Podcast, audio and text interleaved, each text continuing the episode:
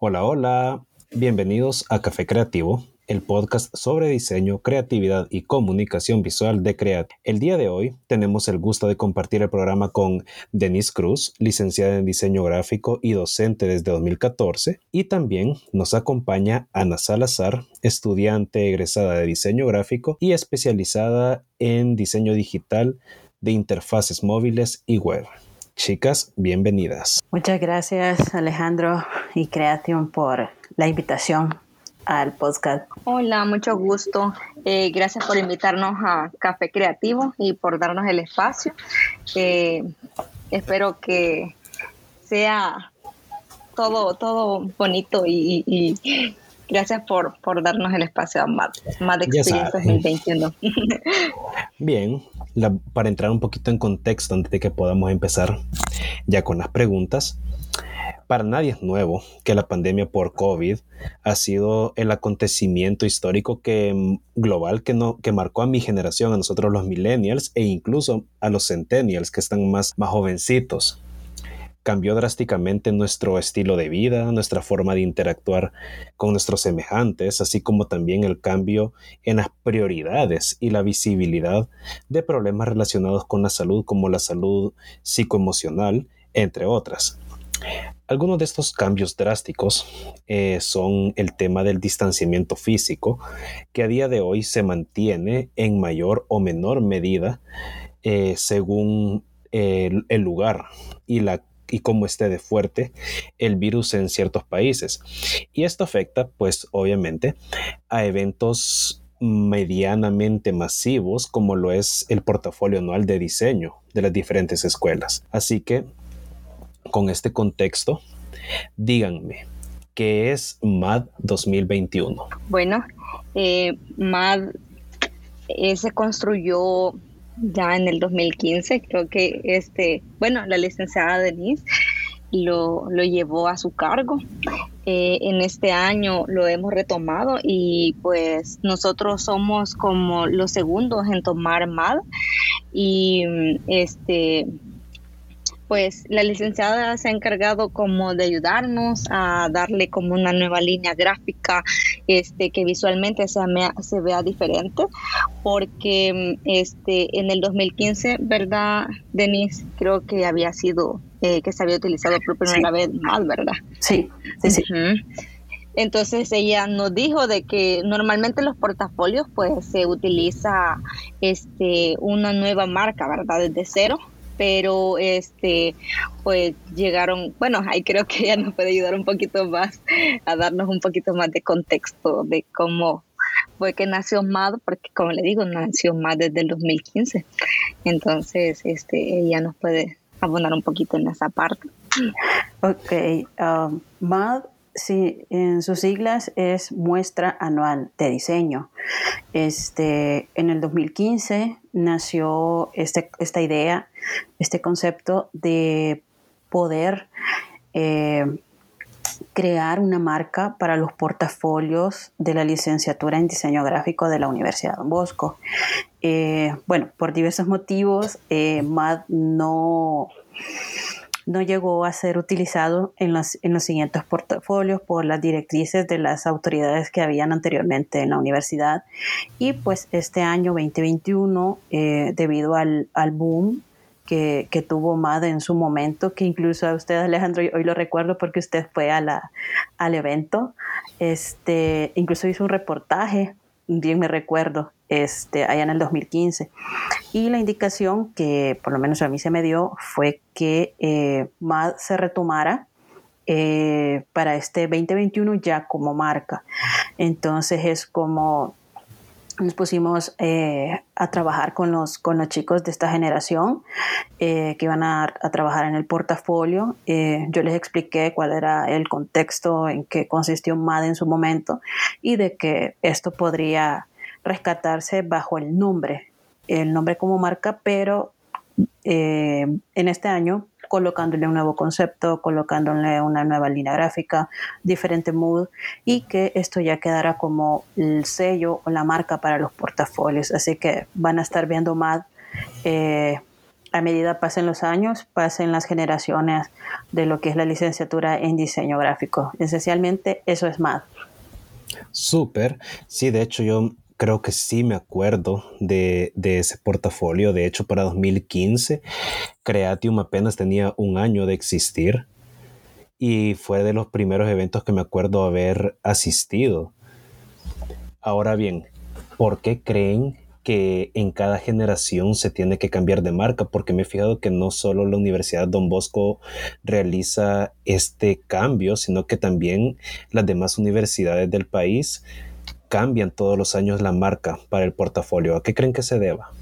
Eh, yo por lo menos, eh, como soy la docente, eh, fui la docente, mejor dicho, a cargo de, portafolios, ya que este es mi último portafolio en la Universidad de Don Bosco.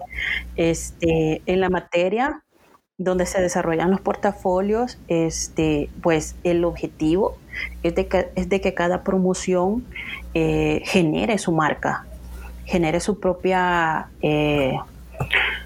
su propia visión, su propia, eh, su propia firma, por decirlo, eh, o si lo podríamos llamar de esa manera, este, para que sean como un identificativo de cada promoción eh, a medida vayan pasando los años. Este, pero ya por lo menos este, este año que, que la indicación fue como generar ya una marca, ya vamos a ver MAD siempre el, otro año, pero con diferente concepto, diferente mood, eh, algo que vaya a representar a la, a la, generación 2022 que vaya en el siguiente año. Pero por lo menos yo puedo como... Eh, explicar o dar por lo menos este, este, este racional de por qué vemos como diferentes marcas que por lo menos en el objetivo o la materia que, en la cual se desarrolla el portafolio es de que el objetivo es de que cada generación tenga su propia firma. En las otras universidades sí, no sé, porque o sea, cada escuela tiene como sus propias directrices, cada director da como la pauta al docente para que trabaje en las marcas. Así que por lo menos en la, eh, Universidad de Bosco es por ese motivo. Interesante. Sí, siempre he tenido como esa curiosidad realmente de por qué cada año cambiaban, porque hay otras universidades que no tienen diseño, pero que tienen también eventos anuales en los que ellos sí tienen como ya digamos una marca establecida ya por varios años y que cada año hacen eh, el mismo evento, pero con conceptos diferentes y todo. Pero me gusta, me gusta esta nueva dinámica que van a tener. Y en continuación a eso, ¿en qué momento decidieron que el portafolio de este año fuera vía streaming? O sea, sí tenemos este contexto de, de la pandemia, pero ya han habido diferentes actividades aquí en el país eh, que han sido presenciales y aparentemente no ha habido mayor problema. Así que, ¿en qué momento decidieron hacerlo vía streaming? Aquí sí voy a seguir yo hablando. este, pues fíjese que eh, por la experiencia que se tuvo el año pasado, que fue el primer portafolio que se hizo de manera digital, este, no tuvo como el el, el, alcance deseado, primero porque por lo menos yo lo tomé como prueba de error, este, para ver qué es lo que realmente funcionaba para el siguiente año, que ya sería este 2021. este, y en la, en la en, la, en el desarrollo, mejor dicho, de la estrategia de que se iba a plantear para lo que es el portafolio de este año, sí se notó de que se necesitaba tener como esa cercanía, ya no solo hacer como tipo webinars, vea, que la gente, o sea, por lo menos yo de muchos colegas que, que, conozco en el medio, era como que, mira, eso es bien aburrido, yo estoy, pero como aburrido, ya estoy harto de estar viendo webinars, porque eso prácticamente era lo que vimos en el 2020, durante la pandemia, que todo se desarrolló mediante webinar, pero era como la solución inmediata.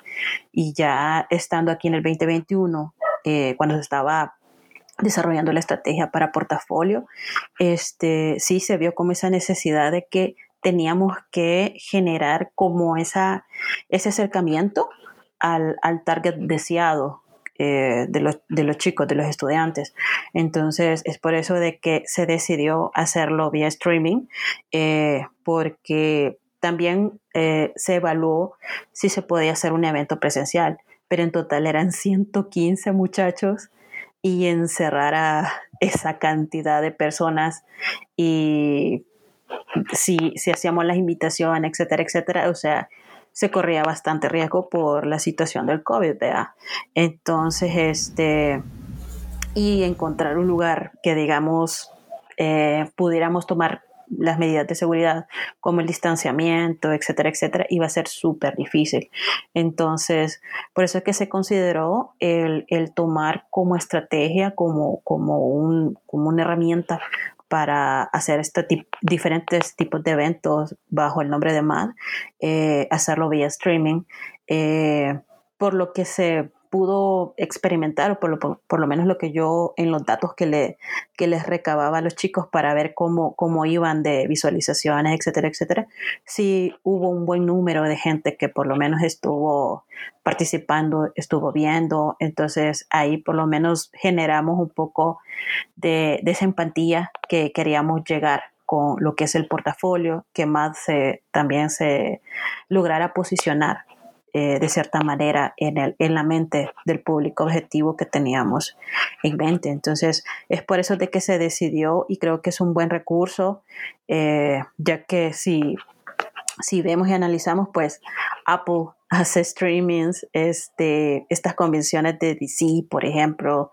Marvel, Star Wars, Disney, o sea, la mayoría de, eventos son vía streaming, entonces eh, esas son empresas súper grandes, vea, pero tienen alcances, alcances, perdón, eh, alcances súper grandes en, la audiencia, ¿verdad? Entonces es por eso de que también se decidió en parte a utilizar este recurso del streaming. Interesante, sí, totalmente de acuerdo. Yo soy de, esos que ya estaban hartos de, tanto webinar. Eh, o sea, yo tengo una amiga que ella llegó un punto que había visto cualquier cantidad de webinars a lo largo del año.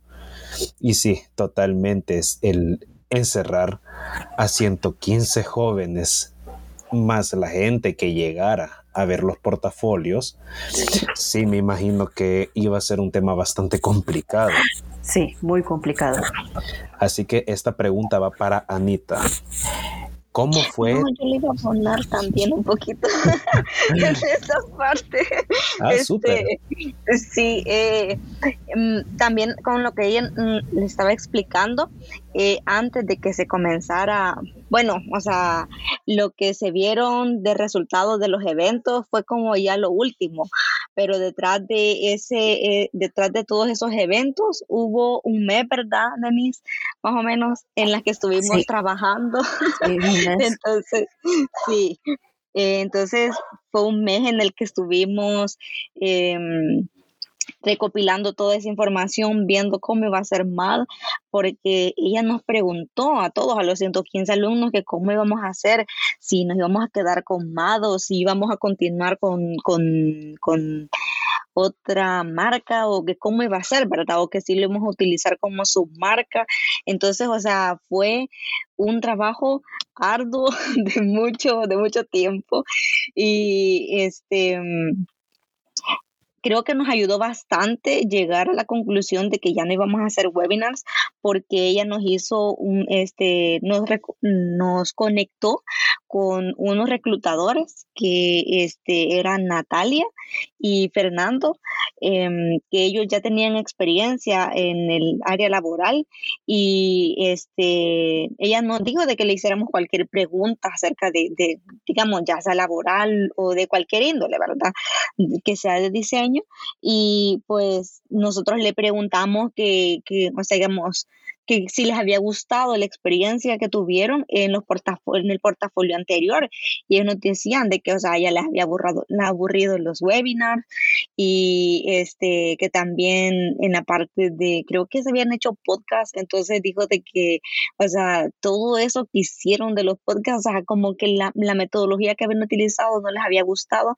Entonces, como este, decía la licenciada, o sea, fue eh, los portafolios anteriores de prueba y error porque, o sea, ellos fueron los primeros en vivir una experiencia diferente porque ellos fueron este, los primeros en vivir pandemia, eh, los primeros portafolios de la universidad en pandemia que se tenían que, ver de qué forma ellos este, recopilaban a los reclutadores o cómo les iba a llegar el mensaje a ellos. Entonces, em, para ellos fue mucho más difícil porque se estaban afrontando a la pandemia y se estaban afrontando a los portafolios. Entonces, em, pues ellos vieron, ¿verdad?, que era lo mejor y pues de ellos nosotros agarramos que era lo bueno y que era lo malo y pues tratar de, agarrar lo bueno para seguirlo haciendo y pues lo malo ver de qué forma lo mejorábamos.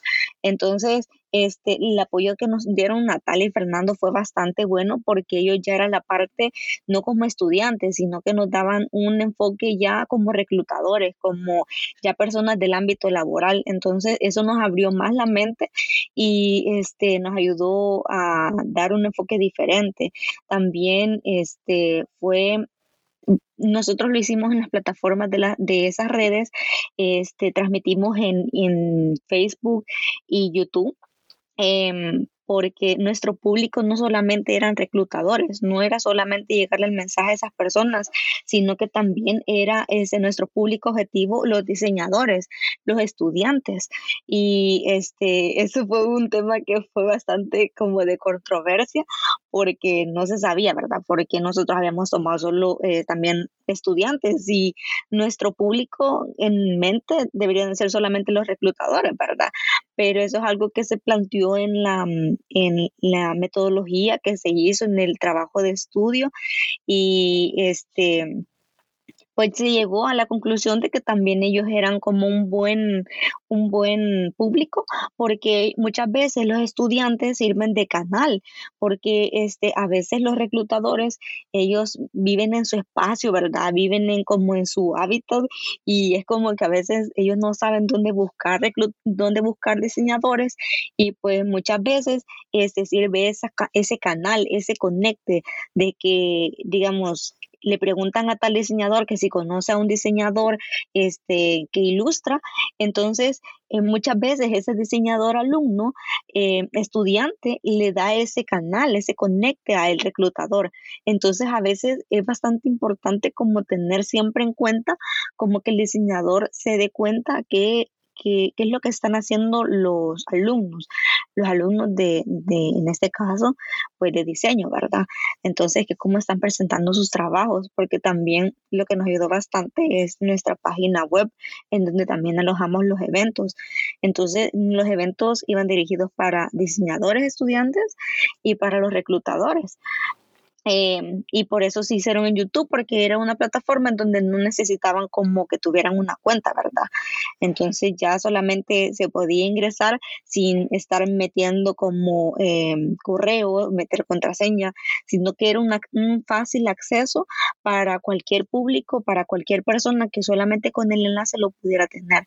Entonces, eh, tuvimos que cranearla realmente para, para pensar cómo se iba a hacer el streaming y también con lo que decía la licenciada, con lo de Apple, nos ayudó bastante de referencia para enviar las invitaciones porque les enviamos a los reclutadores invitaciones eh, vía correo de forma este invitaciones VIP que fueron exclusivamente para ellos, para irles informando las fechas de los eventos y para informarles de las de cuándo iba a ser la apertura del sitio web.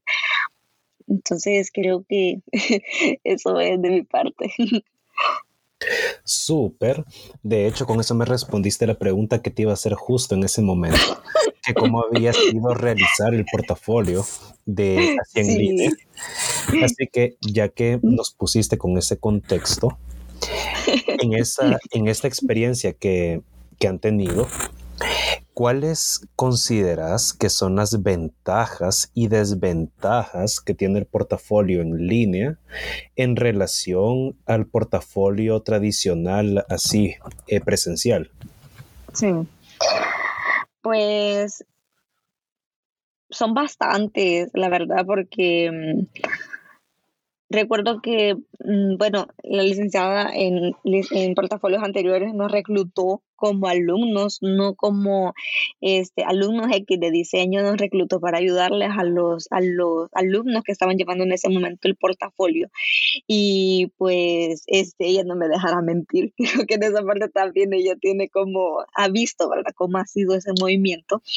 Em, pero sí es muy diferente porque cuando eran presenciales, cuando nosotros fuimos a ayudarles a los alumnos que estaban en ese momento este, haciendo los portafolios en el hotel, eh, que llegaban los reclutadores a, verlos, este, o sea, el conecte era directo, el conecte era en el momento, entonces no tenían que estar esperando de que, este, digamos, como en nuestro caso, que vamos a estar esperando que mm, este, no sea en el evento como tal que los reclutadores entran al sitio web, sino que, o sea, va a ser bien más lento el proceso y puede que hasta que lente el proceso, puede ser que no haya este, ese flujo, ¿verdad?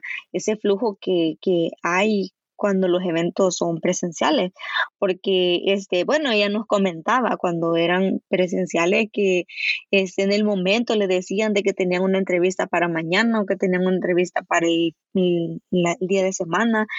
Entonces era, era en el momento, ¿verdad? Era que ya lo iban a poder ver, iban a tener esa, esa experiencia, esa comunicación directa.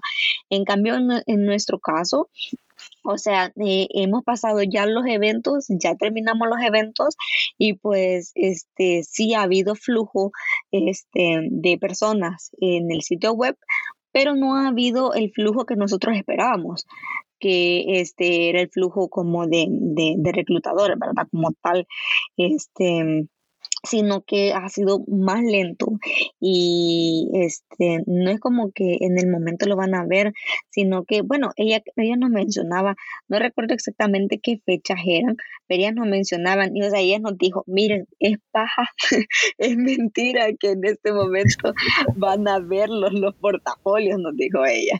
Entonces, nosotros como que nosotros estábamos emocionados que pensando que ya lo iban a ver, pero Que ya los iban, o sea, cuando los eventos los empezaron a hacer, ya iban a, verlos y ella nos dijo, no, es paja, esta temporada no los miran, nos dijo, y creo que ahí me puede abonar ella, ¿verdad? No sé si fue en esta temporada que nos decía que no, no, no, no los miraban mucho los portafolios, que no sé en qué temporada fuera, como en enero, ¿verdad? Que era cuando empezaban a buscar más chicos para reclutarlos. Sí. sí, yo les platicaba ese punto que, creo que la principal desventaja que se tiene un portafolio eh, no presencial, sino que online, es de que es más lento el proceso para que, digamos, en este caso, que el target son los reclutadores, las empresas o las, o las agencias, eh, se interesen por ver portafolios, eh, porque no se tiene ese contacto directo. Entonces se pierde un poco esa humanidad de, digamos, tener esa conversación, esa cercanía, de platicar con el chico, ver su trabajo, hacerle preguntas. O sea, prácticamente en el portafolio cuando era presencial era era una entrevista, prácticamente era una entrevista que, le, hacían al muchacho al momento en que él, presentaba el portafolio. Entonces ahí mataba a dos pájaros de un tiro, ya quedaba como en la memoria de la persona que llegaba en representación de las empresas o las agencias o los reclutadores. Y ya teniéndolo en esta versión que es online, o sea, se le hace, se le hace la invitación por medio de un correo o recordatorios, pero ahí queda la decisión de él. De, poder, digamos, entrar a la web o estar presencial, eh, perdón, estar eh, viendo los eventos de manera streaming. Entonces sí es un poquito como más cruzar los dedos, vea, que, que, que genere ese clic de querer ver. Y eso, como yo le repetía a los chicos cuando hacíamos este, esto de la estrategia, es de que eh, ahorita es mentira. O sea, ahorita la gente pues, no, no tiene como en mente el querer ver el portafolio, sino que es por las temporadas, eh, como en enero, como a mediados de mayo, por ahí, eh, es donde empiezan a, buscar gente. Y puede ser de que uno que otro pique para poder ver el website, eh, si digamos, si se van a la rama de, branding, por ejemplo, y quieran ver un perfil que les haya llamado la atención, pues ahí tienen la facilidad de poder contactarse con el, con el muchacho, eh, porque uno de los, de los, de las ventajas que tienen al acceder a la website de, de MAD, en este caso, en este año, es de que directamente usted puede generar una cita para eh, posteriormente tener una entrevista con el muchacho y, hablar un poco más si está interesado en el perfil que él ofrece. Entonces creo que la principal desventaja es esa, es como el, movimiento lento que se tiene en que el, target, uno de los targets principales de, portafolio, o sea, genere esa intención de, poder ver eh, los portafolios. Interesante. Sí, me imagino, sí, porque ya una cosa es en efecto, cuando uno está en el evento ahí presencial, si yo recuerdo que yo podía salir con una cantidad N de tarjetas en un evento. Sí. Y en efecto, hoy es más complicado porque hoy tiene que ser el reclutador quien va directamente a buscar en el sitio web que sirve también a modo directorio, si lo vemos desde un punto de vista así bastante pragmático. Sí, exacto. Y esta pregunta siempre para usted, Denise. Con el tema COVID, pues eh, eventualmente va a terminar pasando. Sin embargo, hay cosas que se quedan con nosotros, como lo son los códigos QR, los podcasts, pues eventos en streaming, aforos limitados, etc. Así que, ¿cómo cree que serán los portafolios de diseño luego de que pasemos esta etapa del COVID. O sea, seguirán siendo en streaming, volverán a ser presenciales, tal vez serán un híbrido. Yo creo que eso podría ser. Creo que, va a mutar a algo híbrido.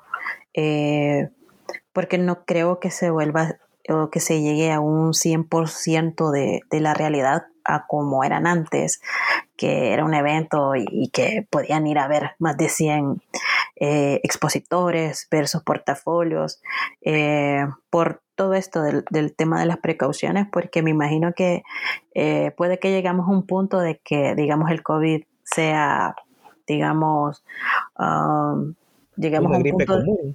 Ajá, una gripe común y, que podamos, digamos, ya relajarnos un poco, pero creo que siempre va a existir ese punto de que hay que tener cuidado.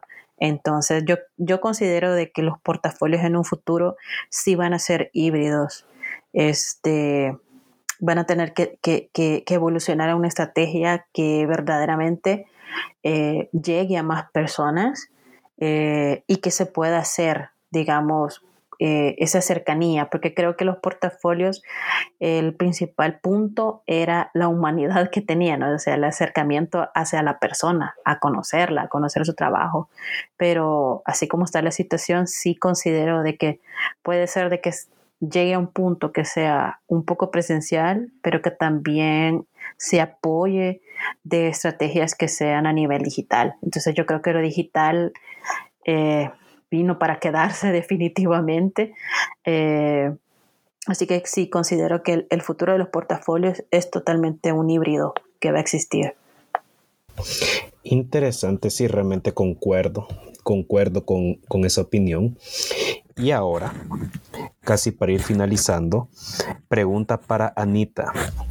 Como estudiante, eh, el portafolio debió haberte hecho algún tipo de ilusión, algún tipo de estrés, no sé. Eh, así que, ¿cómo si tuvieras la posibilidad de volver a realizar el portafolio, ¿cómo preferirías que fuera el evento?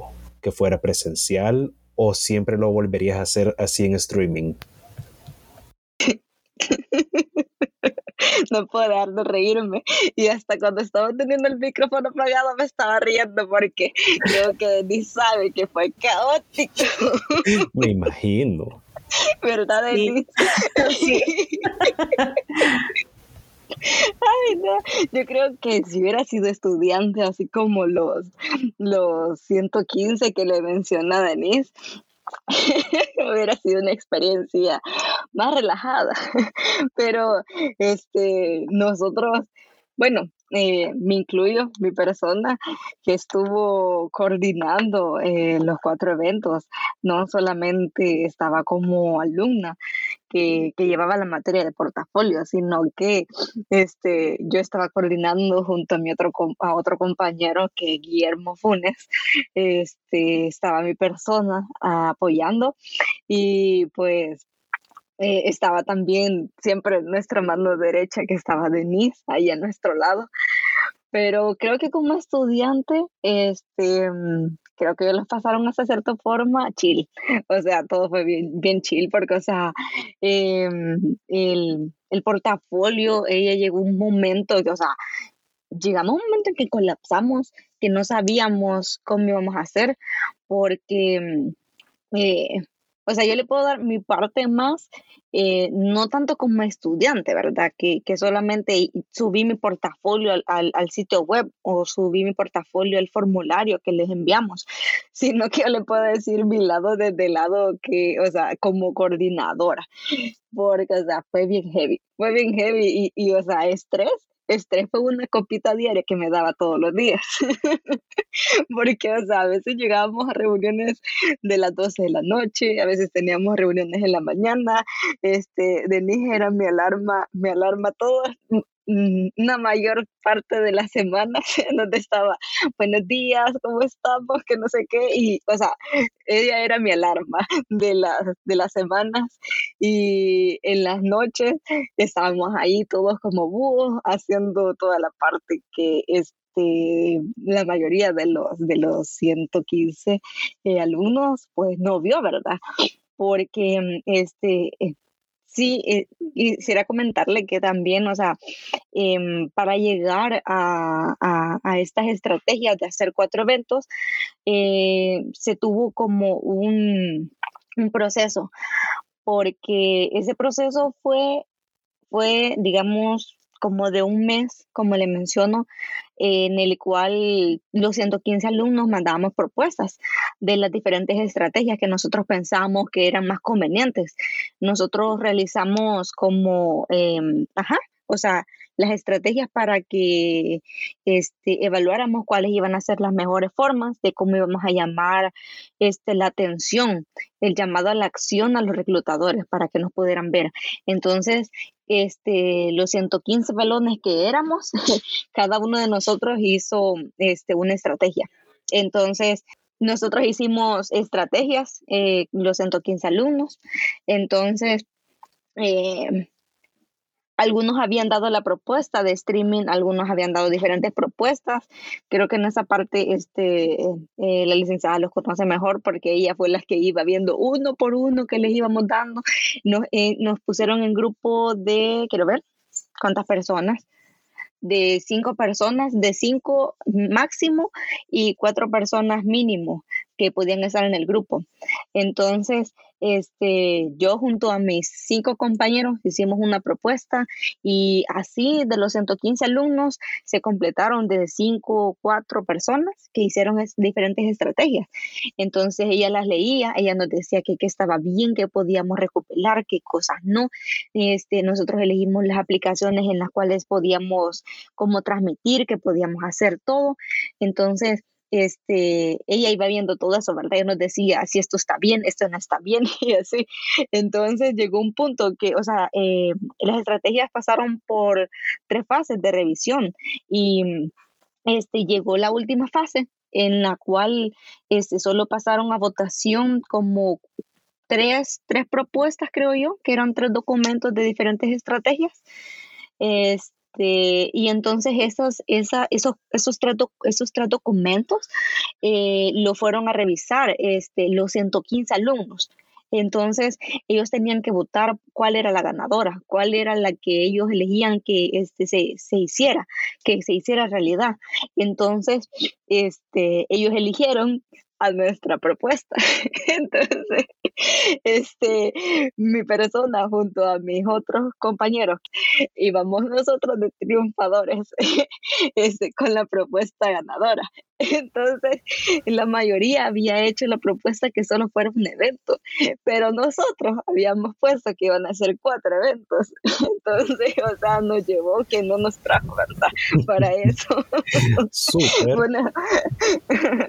sí. Sí, porque de hecho, de, hecho, eso era lo que les iba a preguntar, ¿en qué momento se les había ocurrido hacer cuatro eventos?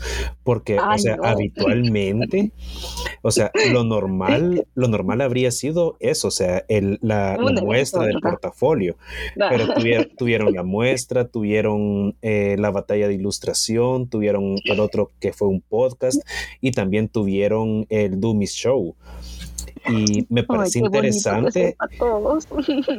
sí, o sea, me parece interesante porque lograron compaginar todo dentro de un mismo concepto. No, la verdad es que no sé qué fumamos para eso, porque, o sea, lo hubiera sido lo ideal un solo, un solo evento, pero no, nosotros íbamos de triunfadores diciendo cuatro eventos y nosotros rogando que no se elija esa propuesta, que no se elija y que sale con más votos, de 100, de 100 votos, ¿verdad, Denise? Iban 89 y algo y nosotros, no, pero hoy sí nos las comimos, dijimos, ya, ya no podíamos hacer nada. Entonces, sí, perdón. dele, dele. No, algo que quería abonar era que cuando se eligió esa, esa esta estrategia fue porque era una, un plan y una propuesta totalmente diferente a los que los portafolios anteriores se habían hecho, eh, porque también se analizó, digamos, qué es lo que hacía la competencia, ¿vea? Entonces, de ahí es donde partió el que se hicieran estos, estos diferentes cuatro eventos en donde pues se se tomara pues diferentes, diferentes herramientas como el podcast, la batalla de ilustración, el de Domi Show, este, para hacer algo, algo totalmente diferente y que Mad arrancara como en pie, que considero que sí, sí lo logró.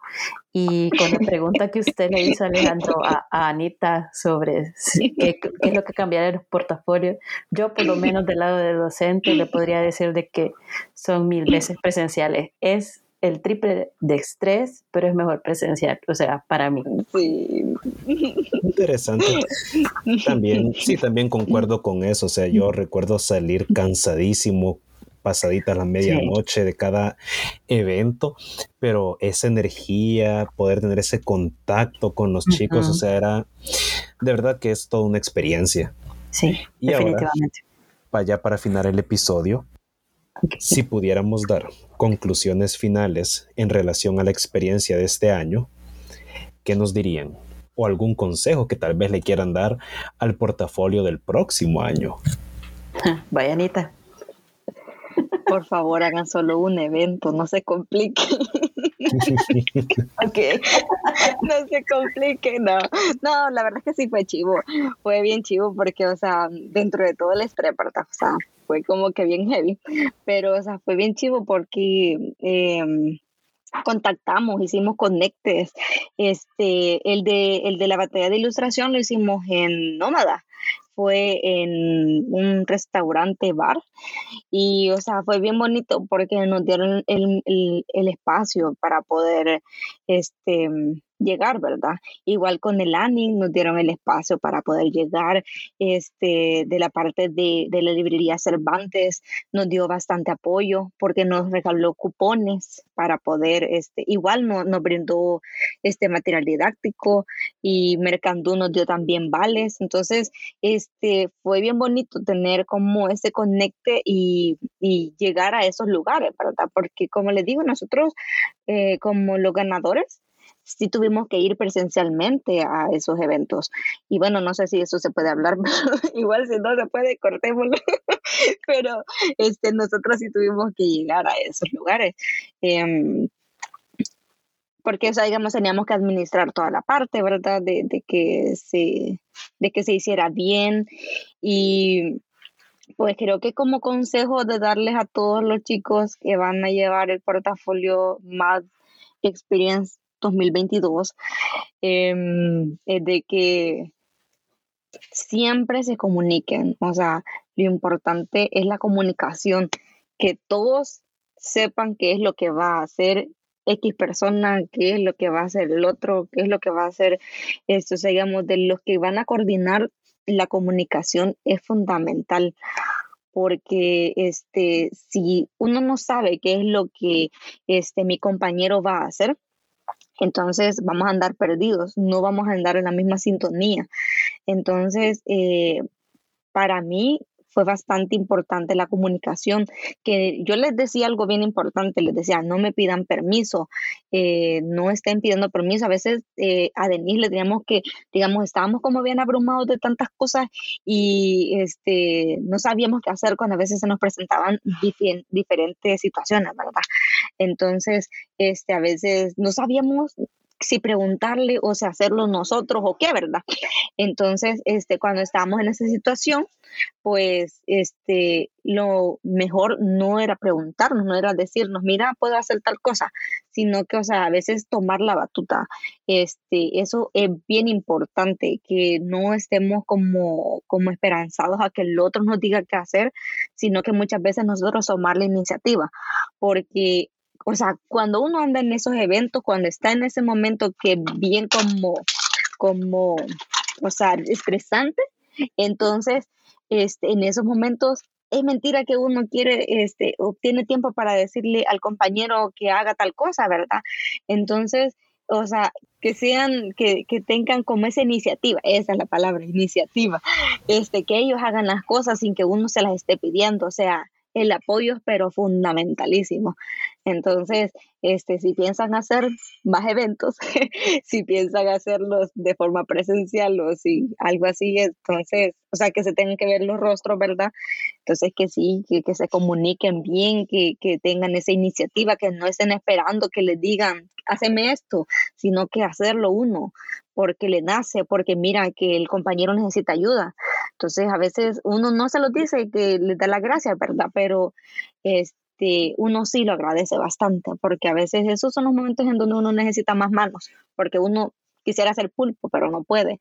Entonces, eso sí, es bien importante y como tener tener normas, eh, cumplir esas normas, poner, con, ponerse como reglamentos porque sin esos reglamentos, o sea, todo fracasa.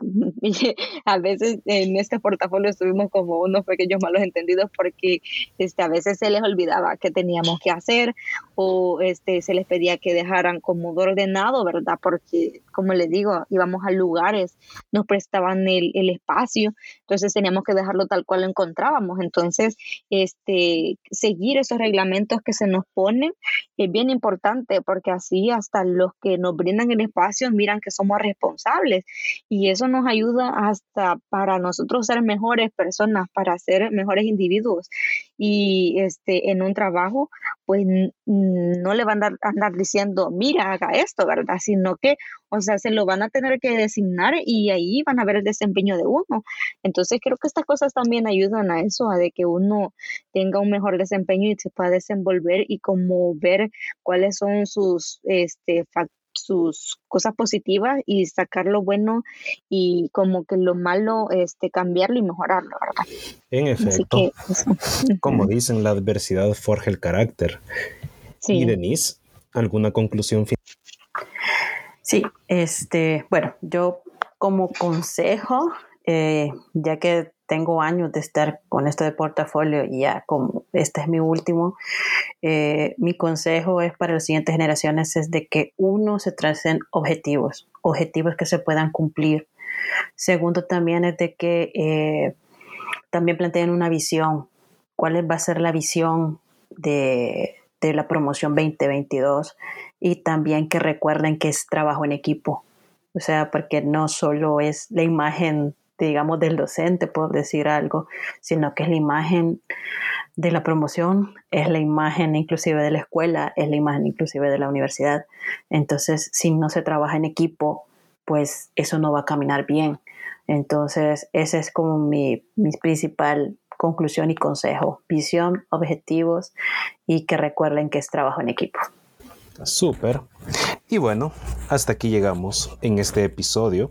Nuevamente, nuevamente gracias Denise y Anita por acompañarnos. Yo soy Alejandro Mártir. Muchas y gracias. esto fue Café Creativo. Chao.